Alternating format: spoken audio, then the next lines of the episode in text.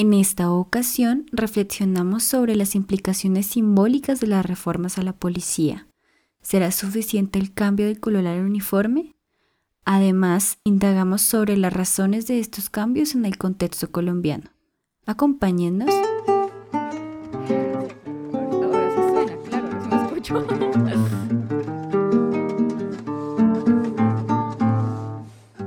Panela con Lengua es un podcast diverso en pensamiento. Desde distintos campos de conocimiento y con énfasis en la comunicación tratamos diversos temas que afectan a nuestro país. El ajiaco con el frío de la mañana y el sabor de la papa que tan fresquita y en la sabana. Buscamos un espacio de discusión donde nuestras voces tengan cabida desde el pensamiento crítico y argumentativo. Dígame usted si conoce la molienda o el azúcar es solo una bolsa que le compra en la tienda. Acompáñenos a estas oncecitas a lo colombiano mientras les compartimos las discusiones que normalmente nos dejamos entre el tinto y el envuelto. Buena, cuénteme qué sabe del maíz. ¿O acaso ha olvidado sus antepasados y su raíz? Su raíz?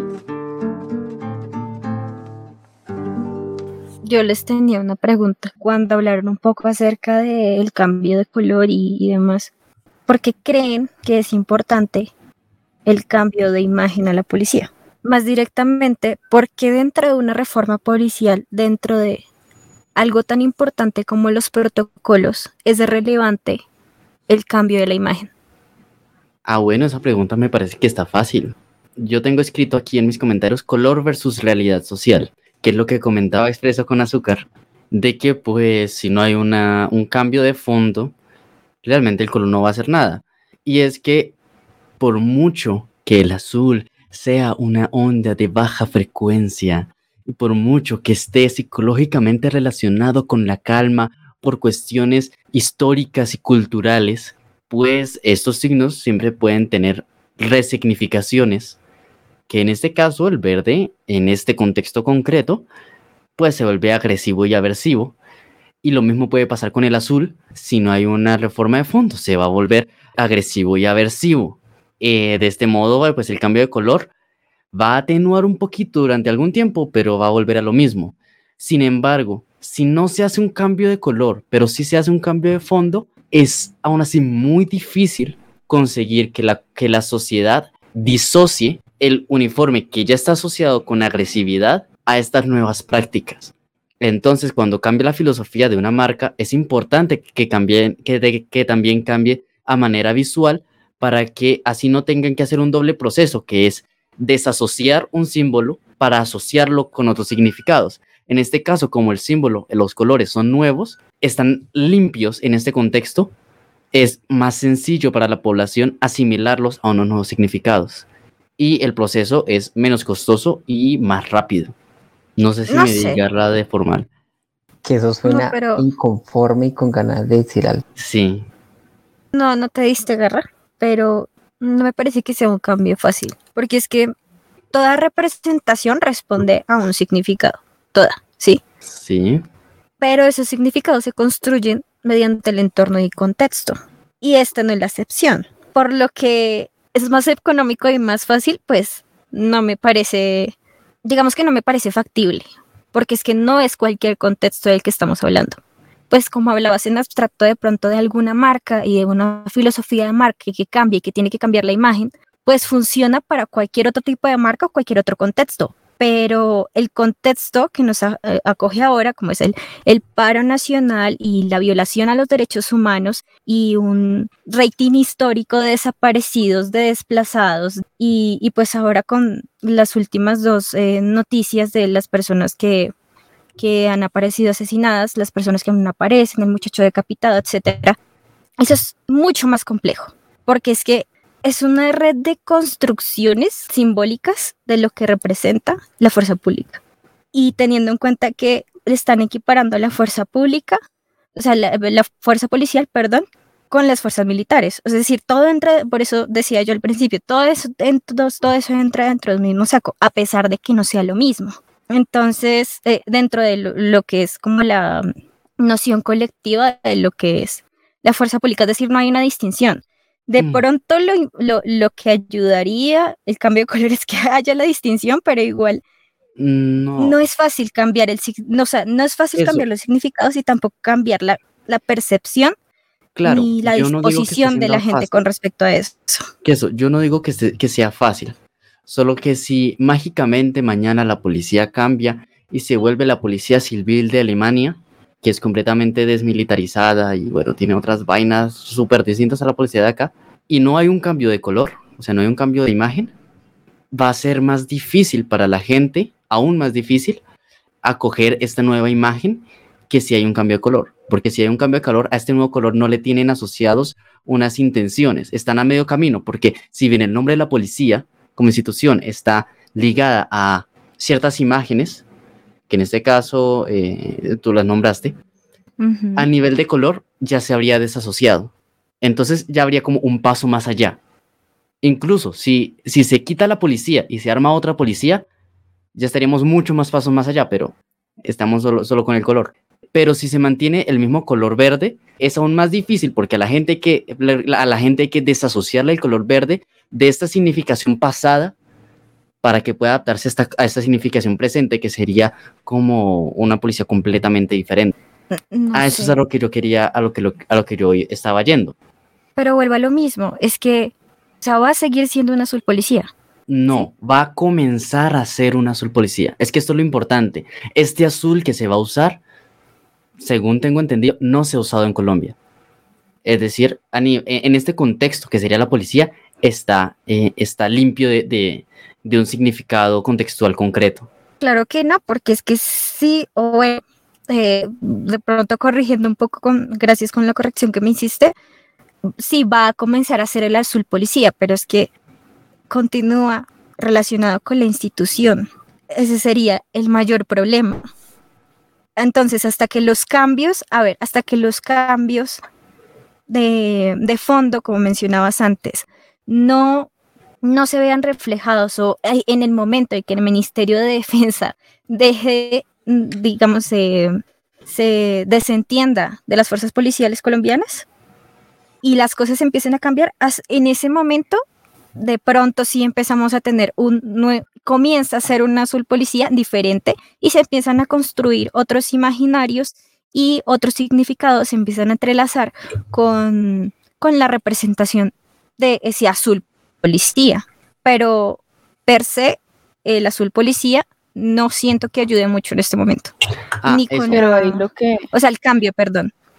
pues lo que decía Limón es que es eh, además del cambio de color para era necesario también la, la, reforma, la reforma de fondo. No solo era el color, sino que tenía que ir de la mano para eh, generar lo que, lo que ustedes estaban comentando, una nueva significación. Sí, ahí te lo devuelvo, ahí te lo devuelvo a las marcas. Eh, Avantel se acaba de volver WOM. A mí Avantel me robaba dinero cuando yo recargaba en Avantel. Yo me salí de Avantel. Si ahorita me cambio a WOM, porque... Y ahora es pues, one. Ah, no. Ahora es WOM, sí. Ah, entonces, si yo me cambio a WOM, si yo me paso a WOM, primero, listo, ya le estoy dando una segunda oportunidad porque es otra imagen. Aunque yo sé que lo que pasó es que WOM compró Avantel y hubo otras movidas comerciales. Eh, pero si yo me paso a WOM y me sigue robando saldo, pues eh, voy a asociar este nuevo, este nuevo signo con el mismo significado que tenía anterior. Pero digamos que le voy a dar una oportunidad porque hubo, hubo un cambio en imagen. Mientras que si es Avantel, si hubiera seguido siendo Avantel, es como, "Ah, pero es que un año atrás Avantel me robaba el saldo.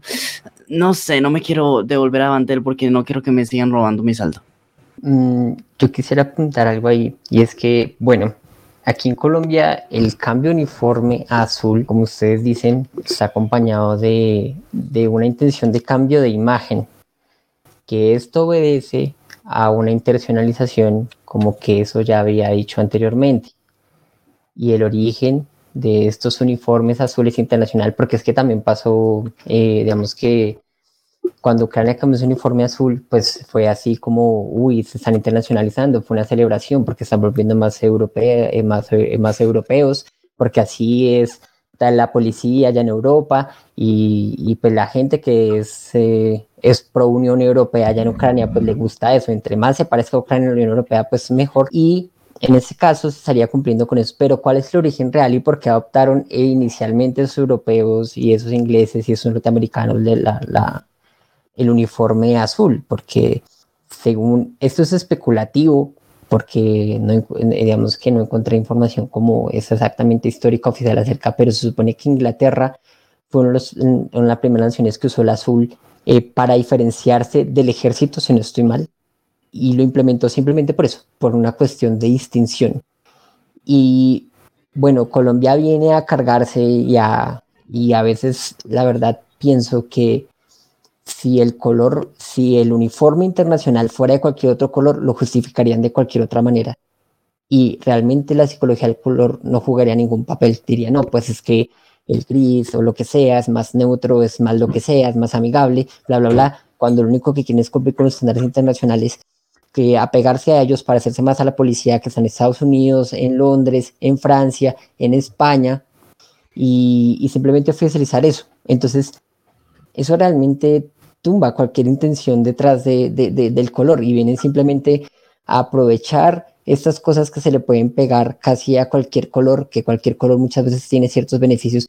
Obviamente aquí en Colombia tiene unas implicaciones de cambio de significado y de renovación, como bien, como bien Limón ha, ha dicho, hay como las intenciones de y claro, lo da. Sin embargo, pienso que que podría ser un cambio a gris y detrás de ese gris puede haber, pueden justificar sus intenciones a no sé, lo que sea, a blanco, recordando al ser humano de community para aquellos que vean community y, que reúna a todos en una universidad de, de, lo que sea. Siento que cualquier cosa cabe ahí y, y si lo vemos de fondo tal vez eh, no es tan trascendental. Eh, ese cambio uniforme decía algo plenamente funcional hace muchos años y vienen tal vez aquí a argumentar un montón de cosas que quizás no sean simplemente palabrería por parte del gobierno. Mm, aquí hay una cuestión importante y es que si se van a ceñir a estándares internacionales en imagen, también se deberían ceñir estándares internacionales en indumentaria y en misión y visión. Em, hace algunos años, Honduras, creo que fue, de Centroamérica, hizo una reforma a la policía porque la policía tenía una pésima eh, le tenía una pésima visión a la policía. La cosa es que ellos sí estaban rejodidos. Para ser policía solo se requería primaria y solo habían tres meses de curso. Eh, bueno, eso desencadenó en un montón de problemas de un montón de problemas en la policía, en donde básicamente llegó a una situación de desaprobación mayor de la de acá. Lo que hicieron fue reformar completamente el sistema de, no sé si los uniformes, pero sí reformaron el sistema de admisiones, los requisitos, los prerequisitos, el sistema de formación, eh, el tiempo de formación y, otras cuestiones. Y bueno, también metieron una brigada femenina eh, especial para también combatir el machismo en la, en la policía. Pero la cosa es que em, decir que un estándar, que un cambio de uniformes es como el aval de nos estamos internacionalizando. no, siento que es como lavarse las manos. Sí, es como lavarse las manos sin suficiente jabón porque les van a seguir quedando sucias. Bueno, también hay que tener en cuenta que hay otra realidad simbólica y es el hecho de internacionalizarse, ¿no? Que implicaría simbólicamente hacer parte de lo global en términos de, de seguridad ciudadana y demás. Entonces, me acojo mucho a lo que acabo de decir y complemento con, digamos que es posible aprovechar esa idea de internacionalización, lo que representa, lo que simboliza, y precisamente conseguir, no sé si, no sé si una pantalla, una especie de pantalla de humo o, un intento por, por, tratar de resguardar la poca dignidad que le queda a la institución. Después, eso O fue sea, hondo. Regresiva. Eh, y yo, yo apoyo eso y qué pena reiterar en, en, esta, en esta sociedad de papel o que funciona bien el papel, porque tal vez obedezca eso después de todo. O sea, Colombia quiere decir, eh, obedecemos, es que obedecemos estos criterios. En el papel tenemos estos protocolos. Nuestros policías son así, interna, pero internamente mm, es, es, es, es diferente eh, por todas las dinámicas que se nombraron y que ahorita eh, Limón escribió por chat algo importante, por ejemplo, la burocracia, que no fue nombrada eh, verbalmente.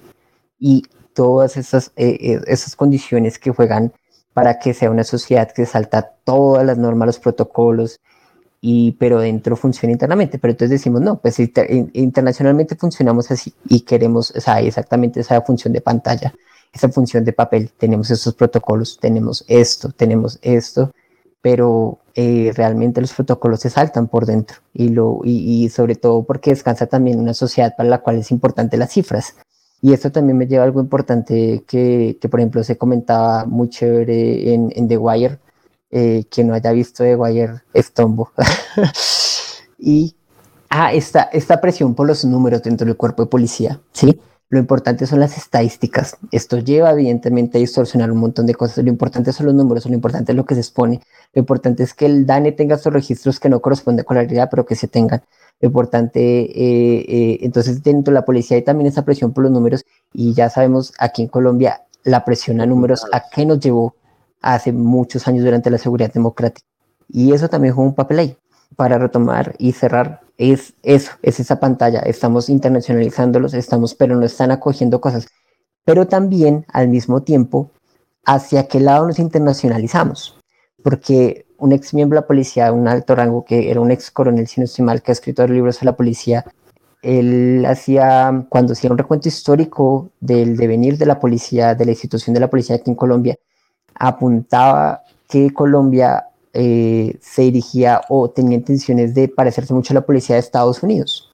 Eh, y Estados Unidos también cumple con estos, en parte con ciertos rasgos de internacionalización. Su policía tiene ese uniforme azul desde hace muchos años, eh, desde 1800, si no estoy mal, exactamente, digamos, acotándonos a los uniformes, pero las dinámicas dentro de la policía estadounidense es, son muy complicadas y ya sabemos, o sea, dentro es muy, hay unos problemas de violencia muy grandes que son sistemáticos y que han llevado a, a muchas cosas, ¿sí? Hay cuestiones de racismo, hay eh, un acogimiento tremendo de por parte, bueno, allá la, la policía trata de ayudar a sus veteranos, incluyéndolos en la policía, pero sin mucho entrenamiento esa civil, sino esperan que con su entrenamiento militar ya les baste para ser policías. Entonces, ¿hacia dónde se apunta esa internacionalización? Porque la internacionalización también es muy mixta. Está la policía en, Estados Unidos, está la policía en Inglaterra, está la policía en España, que puede ser un ejemplo muy importante para Colombia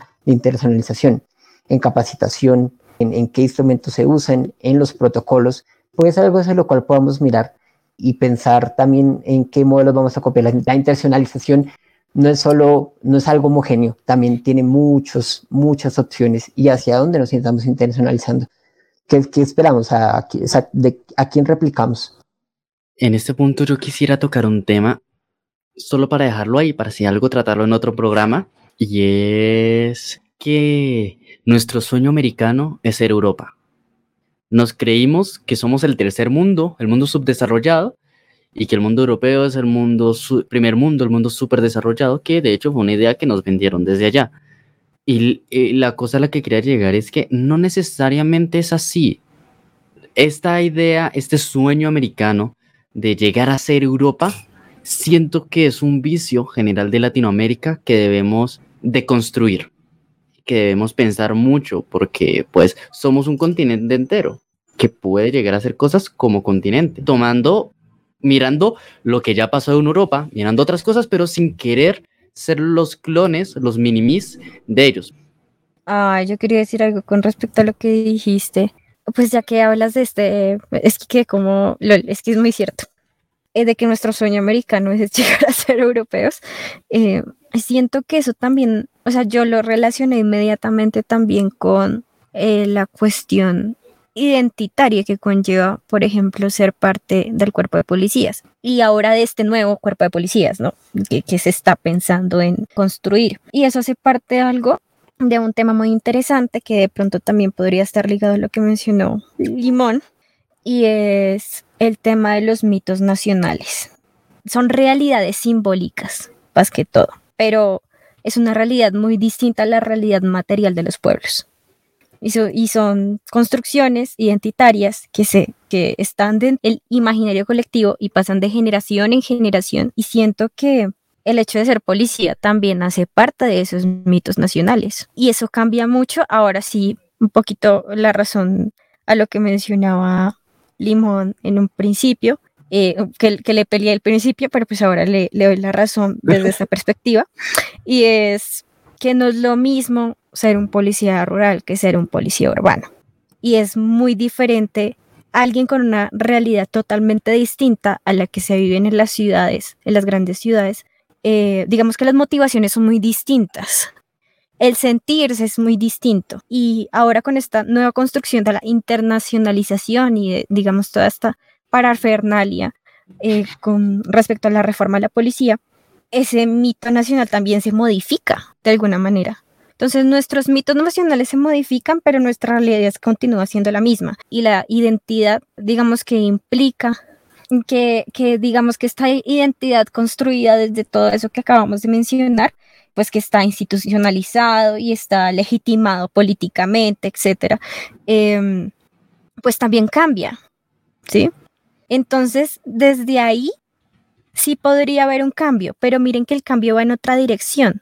Ahora el cambio no va en dirección a qué genera la percepción de la policía para que cambie la construcción, pues sí, la, la imagen que se tiene de la policía, sino que el cambio parece ir más bien desde las personas que lo perciben, no desde quién da la percepción, sino de cómo se, se constituyen otros factores para que eso cambie. Gracias por escucharnos. Esperamos que estas once hayan sido una compañía agradable. En la siguiente parte seguiremos hablando de cómo el azul es el nuevo verde. Recuerda que puedes encontrarnos en Spotify, Castbots, YouTube y muchas otras plataformas. Además, puedes contactarnos por medio de Instagram y Facebook como Podcast de Panela y en Twitter como arroba con agua panela. Estaremos felices de recibir tus comentarios y recomendaciones que sabe de su tierra.